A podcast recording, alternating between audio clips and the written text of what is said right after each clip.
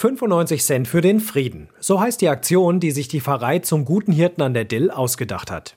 Pastoralreferentin Bettina Tönnesen-Hoffmann hat dafür die Adresse des Kreml rausgesucht und 10.000 Postkarten drucken lassen. Wie die aussehen und was draufsteht, erklärt sie selbst. Genau, das ist eine Karte mit blauem Hintergrund. Da drauf ist eine Friedenstaube, die trägt so einen Ölbaumzweig im Schnabel und da steht in Kyrillisch auf russischer Schrift, Herr Putin, bitte stoppen Sie den Krieg. Und das steht da auch nochmal in Deutsch. Auf der Rückseite steht die Adresse des Kreml und es ist Platz für eine persönliche Friedensbotschaft direkt an den russischen Präsidenten. Die kann sich jeder selbst ausdenken. Dann noch eine Briefmarke drauf und los geht die Reise.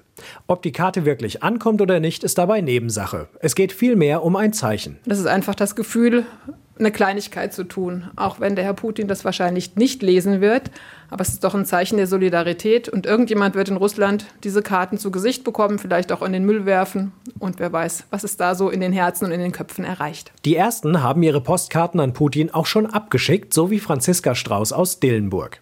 Sie hat die Karte zusammen mit ihrer siebenjährigen Tochter geschrieben. Sie wollte es auch selber schreiben und dann ist ihr erstmal ganz viel durch den Kopf gegangen natürlich auch nichts Schönes. Da habe ich gesagt, das muss man jetzt nicht so draufschreiben.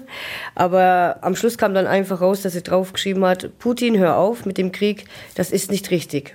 Hat er aber auch Tränen dabei in den Augen. Es geht nicht darum, Hassnachrichten zu senden, sondern eine Friedensbotschaft. Auch Studentin Pauline Erdmann hat Putin geschrieben.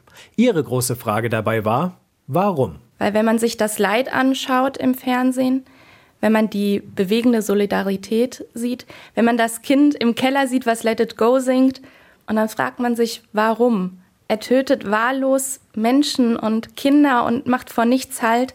Und da habe ich einfach geschrieben, hast du denn nie Liebe erfahren? Mittlerweile zieht die Aktion weite Kreise. Die Karten liegen in den Kirchen und Fahrbüros der Pfarrei aus, können aber auch auf der Homepage des Bistum Limburg selbst ausgedruckt werden.